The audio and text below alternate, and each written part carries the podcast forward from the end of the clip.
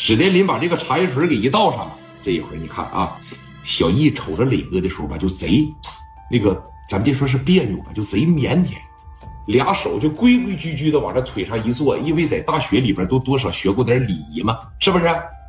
就在这瞅着磊哥，那就是帅呀，心里边讲话了，我要是能嫁给这样的男人，那比嫁给靓仔都要好。哎，在这瞅着磊哥，磊哥当时把这茶叶放到小易的跟前，就说了。老妹儿啊，有什么事儿你就直接说吧。那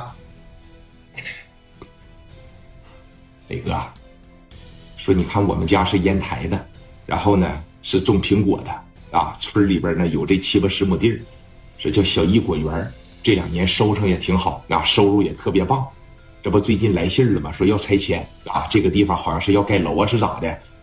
然后我们家这一直在跟这拆迁办呢谈这合同，是吧？看看给赔多少钱。”因为毕竟你看赔再多的钱，毕竟以后咱没买卖干了，是不是？咱不能坐吃山空啊！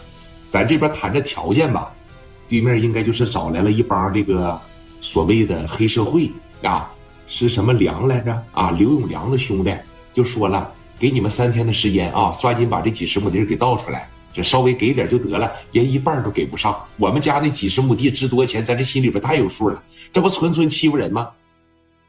然后还说啥了？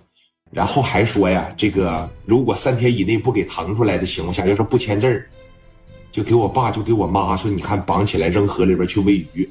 现在整天吧，整个大钩机，整好几台铲车，现在一天一棵苹果树，一天一棵苹果树给咱这么铲着，你看整的咱这心里边也挺难受的。然后呢，我就在这个烟台呀听到你的名声了。我说聂磊那不是小慧儿的我慧儿姐的亲哥哥吗？那既然这么厉害，看看磊哥在烟台有没有认识的人啥的，把这个事儿给咱解决解决。当然了，咱绝对不是钉子户啊，毕竟你看这个东西，咱得多多的理解，是吧？咱有这几十亩地儿，别管多少，可能发不了财，咱能种一辈子苹果，卖一辈子苹果，永远不缺吃不缺喝。我们家呀，从我下生那天就是种苹果的。真要是说把这个地方盖成楼，你说分给我们两套楼又有啥用啊？对不对？那丢了吃饭的家伙了，那以后坐吃山空不早晚有花完的那一天吗？我是这意思，哥。好，那这确实是有点欺负人了啊！你记得，磊哥最恨的就是啥呀？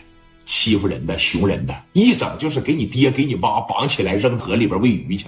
因为磊哥一开始也是让人欺负起来的。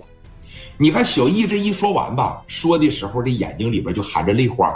磊哥当时听完了以后也是特别能有共鸣，听完事以后咬牙切齿的就说了：“这帮王八蛋，我这辈子最膈应的就是欺负老百姓的人。”说磊哥，咱肯定是不跟他们钉子户啊，咱最起码按照市场价赔，是不是？咱肯定不多要，咱比别人少一点都行。